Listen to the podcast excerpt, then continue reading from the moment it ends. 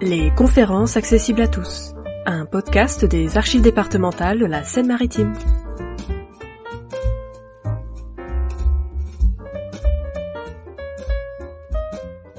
Depuis le Moyen Âge, une source de droit s'est appliquée en Normandie, la coutume, initialement orale, avant d'être progressivement mise par écrit. La coutume de Normandie a la particularité d'être la plus ancienne et la seule toujours en vigueur. Les archives départementales de la Seine-Maritime proposent au pôle Gramont une exposition sur ce sujet, c'est mon droit et j'y tiens, avec également une série de podcasts sur la thématique et les spécialistes invités y partagent leurs connaissances en histoire du droit normand. Et aujourd'hui, nous avons la chance de recevoir Sophie Poiret, maître de conférence en histoire du droit à l'université de Caen, pour notre troisième épisode sur le droit normand dans les îles anglo-normandes. Bonjour. Bonjour. Pouvez-vous d'abord nous expliquer comment est né ce droit normand? Écoutez, ce droit normand est né dans un contexte très particulier, qui est le duché de Normandie. Ce duché qui a été créé en 911, hein, le traité de Saint-Clair-sur-Epte, traité fondateur de la Normandie. Charles le Simple offre à Rollon et ses compagnons, les Norsemen, les hommes venus du Nord, euh, la concession du territoire qu'ils occupent.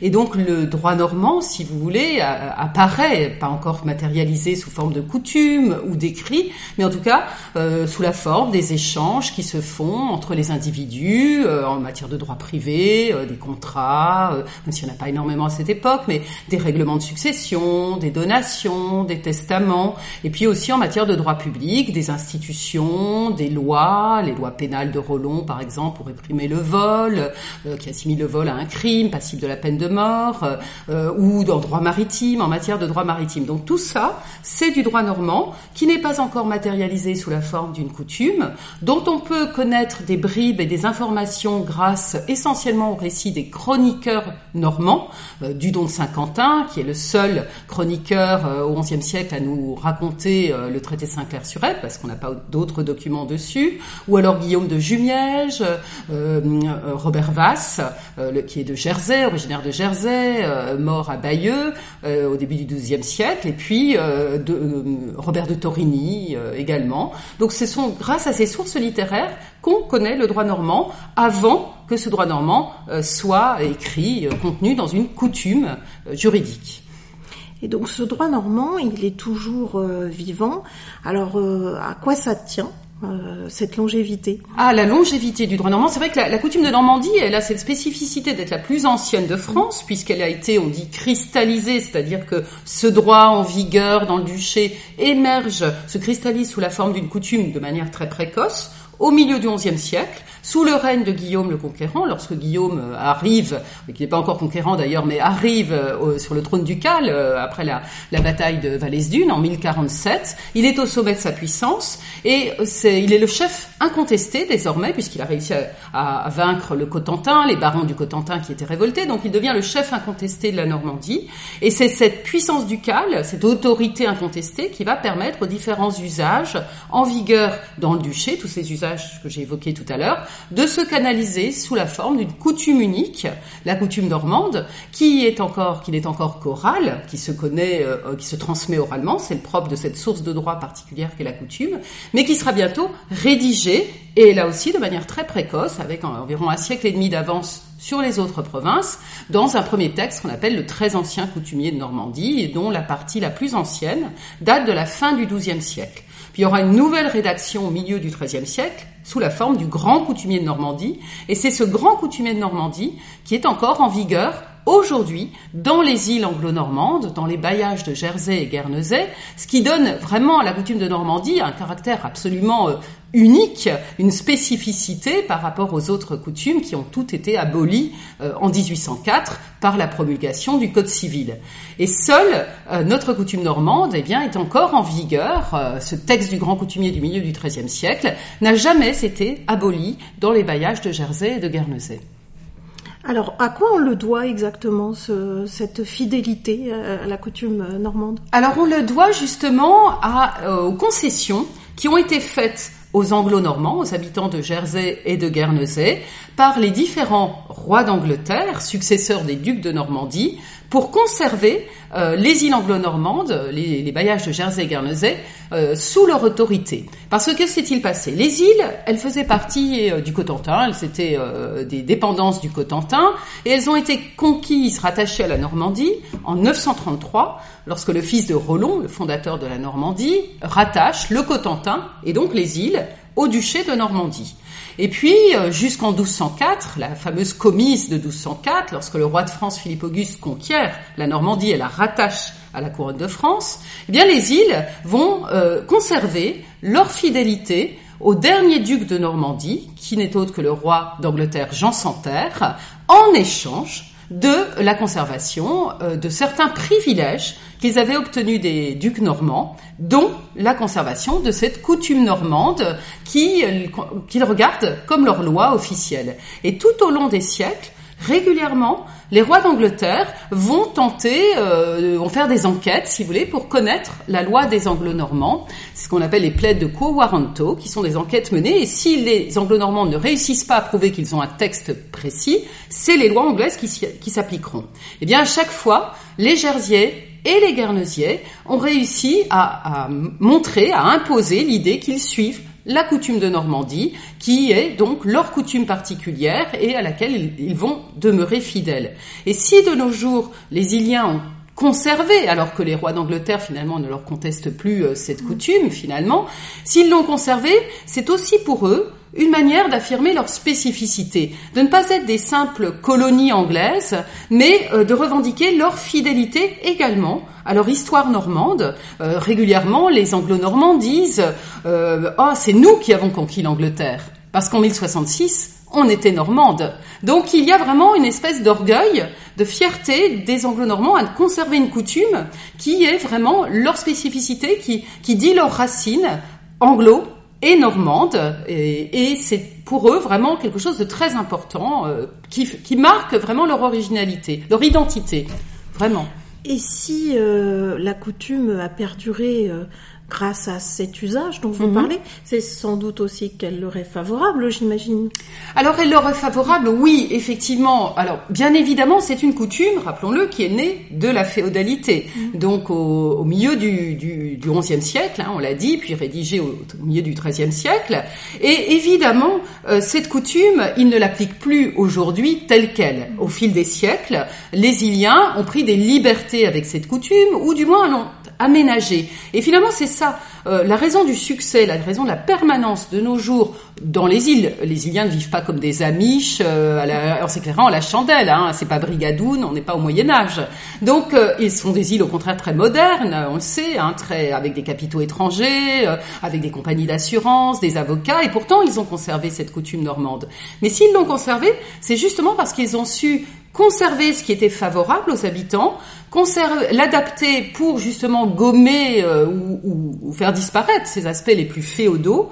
Et c'est là où ils ont triomphé finalement par rapport aux Normands, qui eux, euh, beaucoup plus soucieux de prémunir leur, leur euh, spécificité contre le roi de France, eh bien se sont vraiment crispés sur cette coutume normande, ont refusé même de la changer et de la modifier, à tel point que le roi, le chancelier de Louis XV, le chancelier d'Aguesseau, disait des Normands, ils sont accoutumés à à regarder leurs coutumes comme l'évangile, et un changement de religion serait plus aisé en Normandie qu'un changement de coutume. Et donc, faute d'avoir fait, d'avoir adapter cette coutume normande, eh bien les, les Normands sont passés au, XVIIIe siècle pour d'obscurs conservateurs, réactionnaires, euh, qui conservaient euh, des droits qui avaient disparu absolument ailleurs, des droits féodaux qu'on ne trouvait plus nulle part, ou alors de refuser la communauté de biens entre époux, comme le rappelait Virginie Lemonnier le Sage sur euh, le, droit des, des, gens mariés. Et ils ont vraiment, ils, ils apparaissaient comme réactionnaires, alors que les Anglo-Normands qui n'avait pas ce souci de se défendre contre les immixtions du roi de France, puisque le, roi d'Angleterre est beaucoup plus tolérant par rapport à des coutumes euh, différentes, on le voit bien avec le Commonwealth, eh bien le roi d'Angleterre leur laissait cette liberté, ce qui leur a permis, eux, de se montrer plus souples dans l'adaptation euh, de ce droit. Je vous en donne un exemple, par exemple la coutume de Normandie excluait les filles de la succession des parents en présence de frères. Et ça concernait toutes les filles, qu'elles soient nobles ou roturières. Eh bien, les Anglo-Normands, eux, très rapidement, ont euh, permis aux filles de venir à l'héritage euh, avec leurs frères. pas à concurrence égale quand même, au XVe siècle du moins, mais tout très rapidement, ils ont mis fin à cette exclusion injuste et discriminatoire.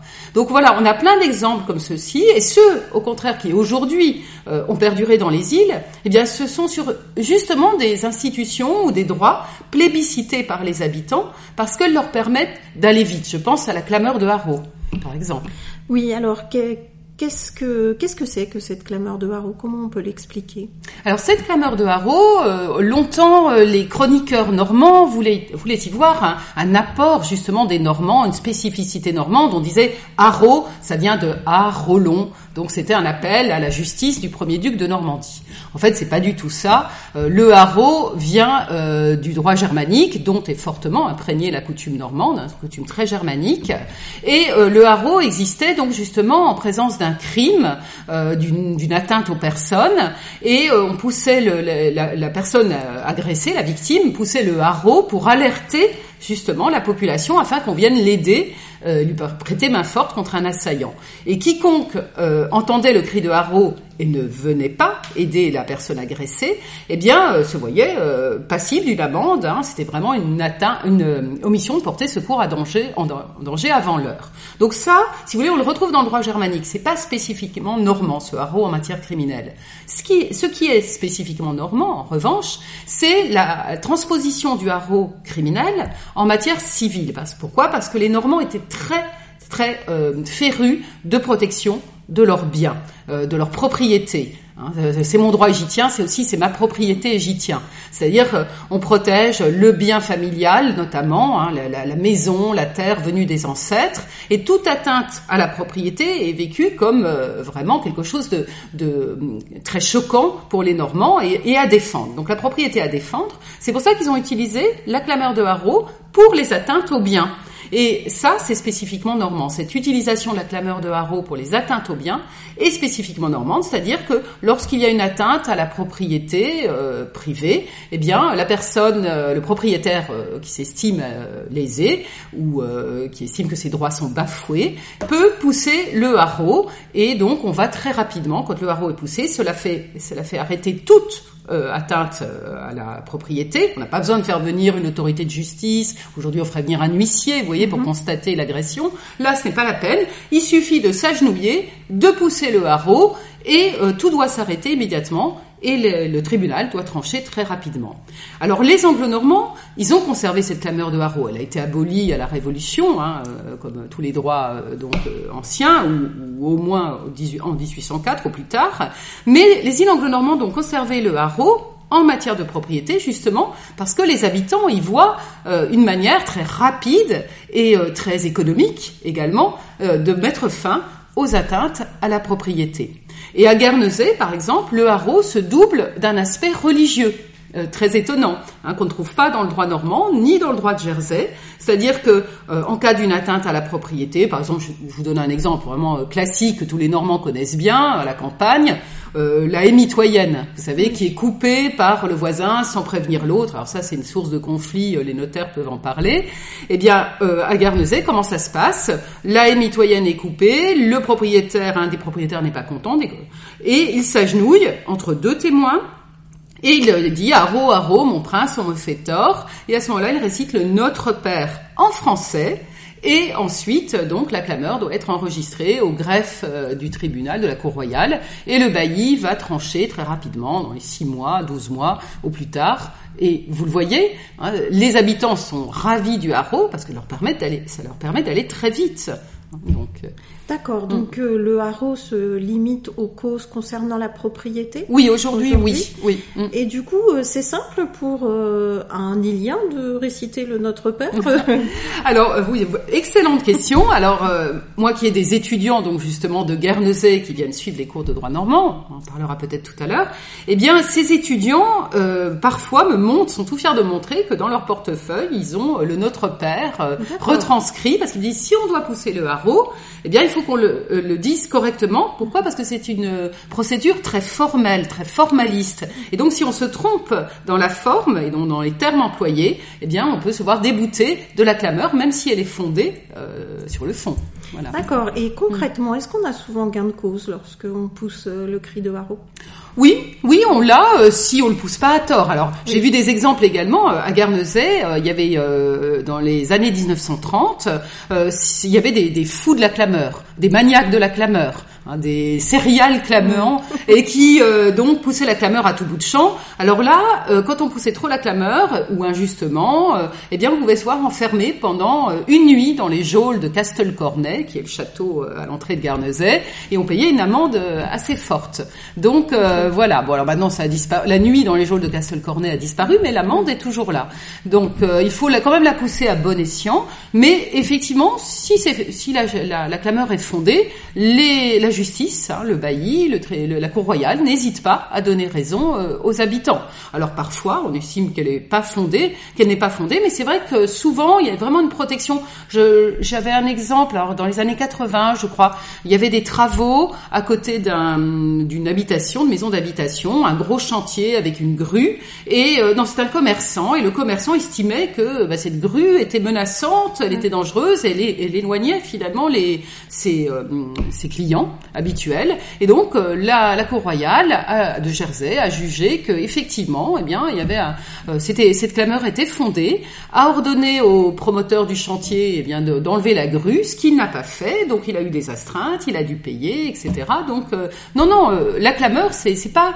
On pourrait penser que c'est une institution un peu folklorique aujourd'hui. Souvent, d'ailleurs, on a des chaînes parfois. Les gens, les qui font la clameur, font venir des chaînes de télévision, enfin donnent beaucoup de publicité, mais pas du tout. Et preuve en est, elle est toujours en application. D'accord. Et du coup, si elle est en application, j'imagine que euh, cette clameur et le droit normand euh, en- doivent être enseignés? De nos jours Oui, bien évidemment. Alors ça, c'est une obligation. Alors ça aussi, ça donne à notre coutume normande un éclairage complètement inédit et, et- et spécifique, puisque la coutume de Normandie est la seule coutume de France à être, à avoir, à faire l'objet encore d'un enseignement unique au monde même, hein, puisque l'enseignement a lieu à la faculté de droit de Caen, qui est la faculté historique, hein, pardon pour Rouen, mais c'est vrai qu'en 1432, la faculté de droit de Caen a été fondée, c'est une des plus anciennes facultés de droit de France, elle a été fondée justement pendant l'occupation anglaise, hein, par le duc de Bedford qui était euh, anglais, pour former un personnel qui euh, n'aurait pas, qu'on n'aurait pas envoyé à Oxford. Et euh, traditionnellement, les Iliens viennent donc se former en droit normand euh, à la, la faculté de droit de Caen et c'est une obligation pour eux. Alors c'est une obligation pour Guernesey puisque Jersey depuis les années 80 a euh, créé son propre Institute of Law et a son propre enseignement, pas de droit normand mais euh, a rendu facultatif l'obligation de venir à Caen. Aujourd'hui on n'a plus que les gens de Guernesey mais qui représentent une part non négligeable d'étudiants. hein. Il y a à peu près une quinzaine des promotions de 15 euh, étudiants par an hein, sur une petite île euh, quand même de 60 000 habitants. Euh, Il y a à peu près euh, 450 euh, avocats euh, aujourd'hui, hein, donc c'est quand même assez important. Et puis surtout, ce qui est très intéressant, c'est que ces étudiants de Guernesey, ils sont pas tous originaires de Guernesey. C'est tout le Commonwealth qui, vient, qui vient à, à Caen sur les bancs de Caen. C'est-à-dire qu'on peut avoir une firme australienne qui décide d'envoyer un avocat à Guernesey pour sa firme, pour travailler pour sa firme, et cet avocat, ben, il va être obligé, s'il veut exercer, s'il veut être avocat devant la Cour royale de Guernesey, il doit venir à Caen, quel que soit son âge, quel que- euh, qu'il parle français ou non, il est obligé de suivre l'enseignement de droit normand euh, à la faculté de Caen. Et donc c'est aussi une victoire pour la francophonie, parce que c'est un, un enseignement qui a lieu en, fr- en français, c'est assez rare de voir des anglo-saxons obligés de suivre un enseignement en français et de passer des examens en français, même si aujourd'hui on a on, on adapte hein, finalement euh, comme pour une coutume, on adapte continuellement le, diplôme. Et c'est vrai que depuis quelques années et notamment avec euh, la crise sanitaire, les gens de Guernesey n'ont pas pu venir pendant euh, trois ans euh, sur les bancs de la faculté de droit de Caen parce que l'église, pardon, l'île s'est protégée et donc les, les enseignements ont lieu maintenant en télé euh, enseignement euh, à distance et là, euh, eh bien les examens, forcément, dans la mesure où ils ne viennent plus à Caen, ils peuvent moins se former en français, donc désormais on a mis euh, les examens euh, pour le moment en tout cas en anglais. Hein, Il serait injuste. euh, D'accord. Et quel est le regard de ces futurs avocats sur euh, une coutume si ancienne Alors- J'imagine que ça doit désarçonner. Alors ça les désarçonne complètement parce que finalement, dans toutes ces promotions d'étudiants, très peu feront du droit normand euh, finalement dans, dans, leur vie parce qu'aujourd'hui, la, coutume de Normandie dans les îles, il reste quand même très peu d'applications. Des institutions comme la clameur de Haro, un peu de droit maritime comme le droit de Varec, euh, des procédures particulières inspirées du droit normand. C'est vrai que la, la possibilité pour un, un Australien ou un Sud-Africain présent euh, à Guernesey qui vient, qui est spécialisé en droit fiscal de faire du droit normand, elle est proche de zéro. Mais pour eux, c'est une obligation qui a été maintenue par les Iliens et par Guernesey, parce qu'il y a cette idée que, là encore une fois, ils veulent que ces gens, tous ces juristes qui viennent du monde entier finalement pour exercer à Guernesey, eh bien connaissent euh, leur histoire, leur institution, leurs droits spécifiques. Donc c'est une manière de euh, prolonger leur identité et de, de faire une sorte peut-être de numerus clausus aussi, hein, cette idée que on ne vient pas là simplement pour faire de l'argent, hein, puis repartir au bout de huit ans. Eh bien en venant là, ils se seront formés euh, au droit normand. Et même pour l'histoire de l'île, c'est très important parce que les professeurs, euh, là je ne parle pas de droit forcément, mais les professeurs qui enseignent dans les îles, eh bien sont des professeurs anglais. Et qu'est-ce qu'on enseigne aux, aux, enfants de Guernesey? Eh bien, On leur enseigne l'histoire anglaise. Donc euh, avoir un enseignement justement de l'histoire des îles lié à l'histoire de la coutume normande, hein, bien évidemment la coutume de Normandie elle est née dans le duché de Normandie, elle accompagne l'histoire de la Normandie, là pour eux c'est aussi quelque chose de très important. Donc est-ce qu'on peut imaginer que cette coutume euh, elle va perdurer avec un usage toujours euh, en vigueur? Pour le moment, elle perdure, alors que finalement très peu d'applications. Alors effectivement, on peut avoir une vision. On peut pas savoir, à la limite. Peut-être que Guernesey va faire comme Jersey un jour, c'est-à-dire qu'il y aura peut-être plus de. C'est toujours c'est voilà, il y aura plus d'anglais, plus euh, d'anglo-saxons qui verront pas l'intérêt finalement euh, de faire perdurer cette coutume. Peut-être qu'eux aussi voudront leur propre institut du droit et euh, que finalement l'enseignement du droit normand il aura peut-être plus lieu à Caen, mais il aura lieu à Guernesey, pourquoi pas Ou alors, et là c'est effectivement ils sont toujours quand même dans cette idée, ils envisagent quand même de faire classer le droit normand au patrimoine immatériel de l'UNESCO, hein, parce que c'est donc il y a aussi peut-être cette idée finalement de le et puis moi, je vois bien, parce que j'ai formé quand même plusieurs étudiants depuis le temps que j'enseigne le droit normand à Caen, eh bien, je vois beaucoup de mes anciens étudiants qui ont passé un très bon moment à Caen, parce que pour eux c'est assez formidable finalement de venir, euh, ils venaient trois mois, hein, de, de, septembre à, décembre, euh, à Caen. ils en profitaient pour visiter, ils venaient à Rouen, ils visitaient les châteaux, ils visitaient les églises, donc ils ont énormément aimé leur séjour. Et puis finalement, cette formation qu'ils ont eue, eh bien, ils souhaitent que leurs futurs collègues, les, les, les avocats qui arrivent au barreau de la Cour royale, eh bien, l'aient aussi. Pour eux, euh, c'est important. Donc finalement, il y a beaucoup de soutien pour euh, en faveur du droit normand, les élites, les avocats, les habitants aussi, qui ont bien compris que, et à l'heure du Brexit euh, encore plus aussi, que finalement euh, il faut pas totalement tourner le dos au passé normand et à ses origines normandes. Et la coutume est un merveilleux symbole justement de passage, de lien entre les, la Normandie et les îles. Et dernière question, mhm. euh, quelle est la pièce euh, que vous avez préférée dans l'exposition C'est mon droit et j'y tiens J'aimais beaucoup de pièces, je pourrais citer euh, beaucoup de pièces, je pense notamment à tout ce qui a trait le linge, le lit garni, parce que ça c'est un, aspect très intéressant dans la coutume normande pour la veuve, des droits de la veuve. Mais moi je vais retenir les sacs de procédure. J'ai beaucoup aimé ces sacs en toile de jute, j'étais surprise de les voir, je m'attendais pas à les voir et j'en avais jamais vu. Et je trouve ça très émouvant parce que les sacs de procédure, c'est tout ce qui contenait justement les pièces. Et les Normands étaient très attachés à, leurs pièces. J'ai dit tout à l'heure, bon, vous avez appelé c'est mon droit tiens, ce qui est une merveilleuse idée parce que ça, ça caractérise bien euh, l'attachement des Normands à leurs coutumes.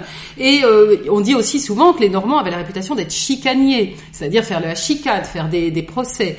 Et finalement, la coutume, elle n'est rien sans la, sans la procédure, elle n'est rien sans la jurisprudence parce que la coutume, il y a la coutume, c'est le droit, effectivement, euh, tel qu'il est écrit, mais ensuite il y a son application. Il y a son application par les notaires, il y a son application par les tribunaux, et c'est ça qui fait le droit normand. Donc c'est ça qu'en toile de jute, oui, moi j'ai trouvé ça euh, très émouvant. On, on, imaginait ces Normands avec euh, toutes leurs pièces dedans, et voilà. Moi, c'est pour moi c'est un beau symbole de ce qu'est le droit normand. Eh bien, écoutez, merci beaucoup de votre participation. C'est moi qui vous remercie. À très bientôt. Merci.